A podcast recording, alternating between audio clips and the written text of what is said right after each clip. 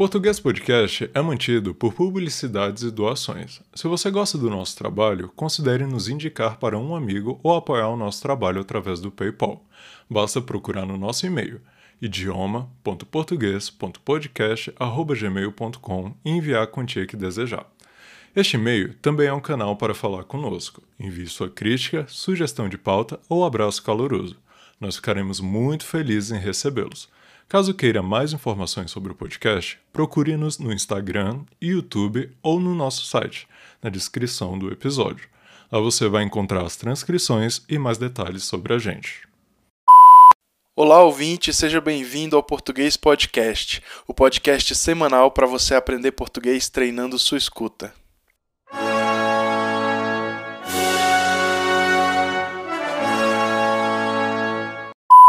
Episódio 17 Alugar ou comprar uma casa. Em matéria divulgada na CNN em janeiro de 2022, a repórter Ana Gabriela Costa informa que a população de rua na cidade de São Paulo cresceu 31% nos últimos dois anos. Dessa população, 4% são pessoas com ensino superior completo, mas desempregadas. Em março do mesmo ano, o Brasil registrou a maior inflação dos últimos 28 anos, desde que o Plano Real foi criado. É neste cenário, ouvinte, que iremos discutir hoje sobre a possibilidade que um brasileiro tem de realizar o tão sonhado e desejado sonho da casa própria. Nesse panorama, há muitos fatores a se considerar. O principal deles é exatamente esse: não há trabalho suficiente para todos os brasileiros. Consequentemente, não há dinheiro suficiente para todos os brasileiros possam comprar uma casa de modo que a parcela da população que pode decidir entre comprar ou alugar um imóvel está entre um seleto grupo de privilegiados. Nós aqui do Português Podcast temos essa noção. Feito este pequeno disclaimer, sigamos com o nosso episódio.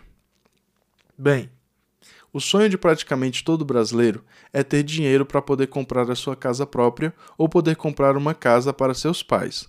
Alguns também sonham em poder investir seu dinheiro comprando imóveis e alugando-os. Dessa forma, podem viver de renda. É tido popularmente que o investimento em um imóvel é o investimento mais seguro possível. Esse sonho é conhecido pelo nome de sonho da casa própria. Chama-se sonho pois é um sonho deveras difícil de ser realizado. Dentre as opções mais comuns de moradia estão o aluguel e o financiamento. No aluguel, você aluga a casa de outra pessoa. No financiamento, você aluga o dinheiro do banco para poder comprar uma casa. No segundo, você precisa pagar uma série de taxas e impostos.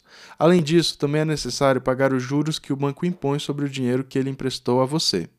Calcula-se que, na maioria dos casos, o valor que se paga é em um financiamento pode ultrapassar o valor de um imóvel em até duas vezes.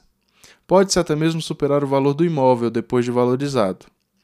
Esse é um dos principais problemas que as pessoas encontram na hora de buscar uma moradia. E daí vem a dúvida: alugar ou financiar? Falaremos mais sobre isso depois dos reclames.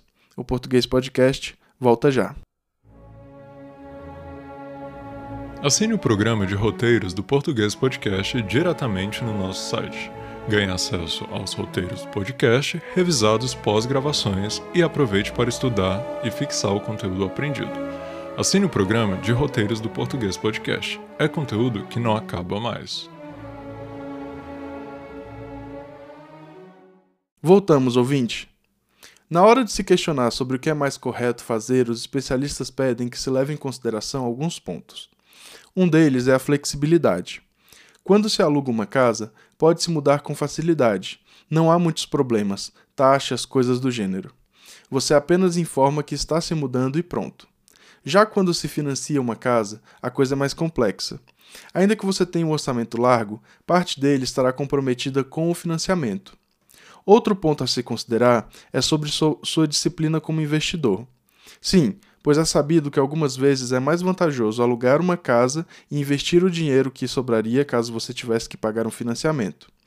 Às vezes, investir essa diferença pode facilitar a compra do imóvel em menos tempo uma vez que as taxas do financiamento são elevadas e comprar uma casa à vista pode sair por menos da metade do valor do financiamento. No entanto, não vale a pena alugar uma casa se você não tem disciplina para poupar o seu dinheiro, pois você pode acabar gastando todo ele com alguma outra coisa e nunca comprando seu imóvel. Bem, pode-se perceber que não é tão simples quanto parece decidir entre comprar e alugar, não é mesmo? No entanto, é muito claro que ter uma casa própria no Brasil é um grande desafio. Considere o dado de que o salário mínimo brasileiro leva uma sequência de anos com reajustes apenas nominais, isto é, reajustes segundo a inflação, sem aumento real. Consideremos o dado de que 27 milhões de pessoas no país vivem abaixo da linha da pobreza e que o salário mínimo não é suficiente para pagar uma cesta básica, mais outras necessidades básicas de um lar, como gás de cozinha, luz elétrica, água e etc. Enfim, ouvinte, apesar dos apesares, o Brasil é um lugar maravilhoso de se viver.